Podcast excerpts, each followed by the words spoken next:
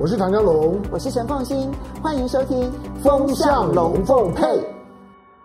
大家好，我是陈凤欣，非常高兴呢，在周末的时候跟大家聊聊天，来谈一谈呢国际上面所发生的事情，然后跟大家分享我的观点。那么今天呢，要来跟大家谈的这个题目是很多人很热门讨论的，哇，日元怎么贬这么多啊？越贬越凶，到底现在贬够了没有？现在去换日元划算吗？嗯，到底为什么日元贬这么凶？我等一下来好好的为大家解释。但后面这个就是贬够了吗？我这边可以很明确的说，几乎所有的金融机构都会告诉你说还不够，哈，还不够，到底是怎么一回事？好，到底日元要贬到什么程度呢？我们先来讲日元为什么这么的弱势，跟新台币相比哦，在今年以来真的叫做难兄难弟，它是难兄，我们是难弟哈，因为它的贬值幅度要比台币呢贬得更凶，所以呢，新台币其实对美元呢，今年以来贬值了超过四趴。已经是整个亚洲当中的次弱货币了。好，那我上个礼拜七跟大家分析了，这背后呢，其实有很多的原因。除了有关于货币政策的问题之外，更重要的是外资其实对于台湾终究还是有它很深的疑虑，担心台海问题。那如果说有政治的问题来思考新台币的话，那为什么日元还比台币更弱呢？日元的贬值，那就是基本面的问题更加的严重了。那它今年以来呢，对美元的贬值幅度已经超过八趴了，甚至于要接近九趴了，到了二十多年来的新低。那么日元到底要贬到什么时候？为什么这么贬？一个很重要的原因，是因为日本的货币政策。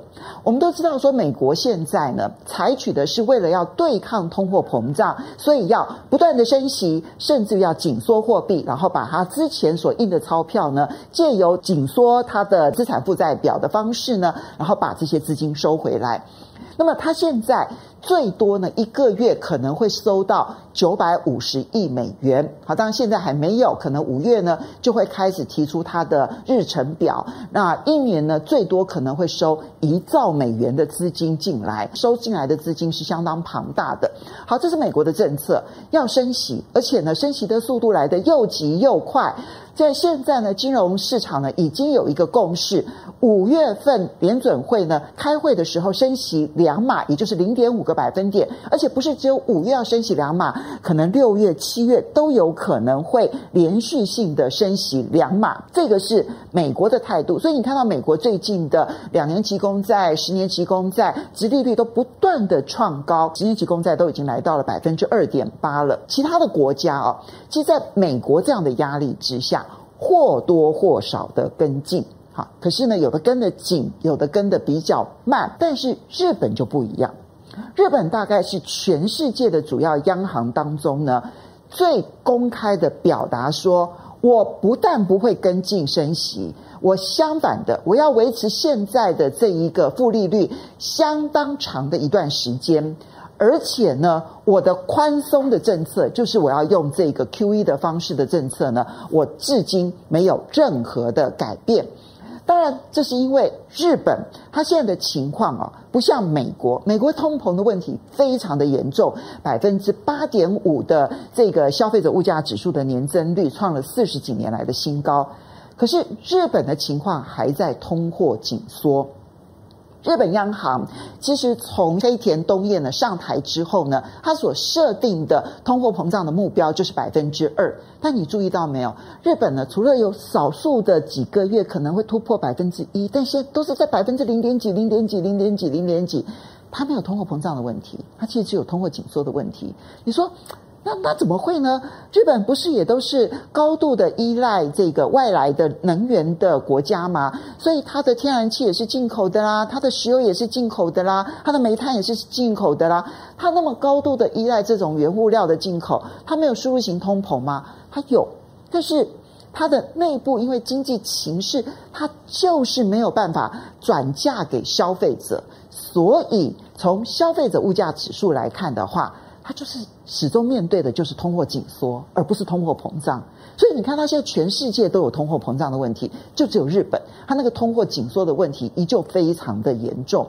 那对于日本的央行来讲，因为它还在通货紧缩，所以它没有办法收资金。它如果收资金的话，那它就会直接面对的就是经济衰退了。那在没有办法收资金又没办法升息的情况之下，它跟美国之间的利差就会越拉越大，越拉越大。当美国在二零二零年呢，因为 COVID-19 的关系，所以把它的利率急剧降到了零的时候，它跟日本之间的零利率甚至于负利率，其实差距是不大的。可是现在美国呢，已经是摆明了，它一年之内呢，要把这个利率上升到可能接近两个百分点的时候，哇，那个差距一大，那我如果投资你美国，好歹也有这样子的殖利率可以获利，可是。日本就不一样啊，日本就是近乎零啊，而且你从基本面的角度来讲，它又跟欧洲央行不一样。欧洲央行虽然到目前为止还没有升息，也还没有真正的紧缩它的货币就缩表，可是至少从欧洲的基本面来看，它的通货膨胀很严重啊。在通货膨胀这么严重的情况之下，大家预期欧洲央行你今年之内你迟早会受不了，非升息不可。但日本就是没有这个压力，所以日元相对于美元来讲，就基本面的角度来讲，它没有升息的条件，利差只有越扩越大。那日元相对于台币来看的话呢，那新台币的部分，我其实之前就跟大家提过了。那么中央银行总裁其实很早就已经表明了，就是不希望跟美国之间的利差拉大，因为我并不希望新台币快速的贬值。所以你看到上一次美国在三月升息的时候，我们立刻跟进也升息一码。前一阵子呢，中央银行总裁杨金龙呢在立法院呢还公开的说，我们会跟进升息，但是我们不会等幅的跟进。那言下之意很简单啦，因为美国未来还有六次的联准会的利率决策会议，那台湾未来只有三次的里监事会议，我们本来就不可能跟着它升息这么多次。第二个是你可能每一次升息两码，但我们可能没有这个条件升息这么多，我们可能最多跟着升息一码，或者甚至于不跟进的可能性是存在的。所以新台币终究还有跟进的条件。让这个利差的扩大速度不会像日本这么大，所以我们这样讲，美国呢升息很确定，它的利率会拉得很高。那台湾呢会想办法跟进，但不会拉到这么的高。但日本根本就躺平在那个地方了，所以你就可以想象，美元最强，新台币其次，那日元就更弱了。那日元就会一直贬不停吗？礼拜五的时候已经是来到了一比一百二十六了嘛。现在观察指标呢，已经看到的是一百三十。如果要用一百三十块的日元才能够兑换一美元，其实那已经是贬到几十年来的新低。但是这样子够不够呢？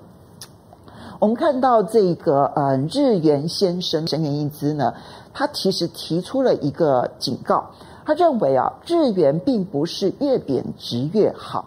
在上个世纪的时候呢，当时呢，对日本来说，不断的升值会伤害日本的出口，所以那个时候呢，是贬值救出口的时代。好，所以越贬值越好。他说，但是现在这个时代呢，并不是越贬值越好，相反的，如果贬值的幅度太大了，而导致了全世界都认为你日元还要再继续大幅度的贬值下去之后呢，你终究会使得你的内部输入型通货膨胀的压力无从解决，而且一旦预期心理形成了之后呢，那么日元要救都救不了了。所以他提出了一个心理关卡，是一百三十五日元兑一美元。我觉得我们其实可以观察这个指标，一百三十是第一个关卡，一百三十五是第二个关卡。如果到了第二个关卡，日本央行还不出手阻止日元的剧烈贬值的话，哇，那这个幅度就非常的难以预期了。所以日元为什么贬不停呢？因为就基本面来讲，它实在没有强势的条件。以目前全世界大部分的主要央行要紧缩货币的时候，它的宽松货币使得它非弱势不可。但是有没有极限呢？有极限。一百三十是第一个关卡，一百三十五呢是第二个关卡。如果贬破一百三十五对一美元的话，嗯，我很难想象这个日本要去救日元就会变得很困难了。好，所以呢，当然，汇率这件事情啊，因为牵涉到每一个国家的政策啊，要去做预测总是很困难的。但你从基本面来看，日元的贬值的原因很清楚。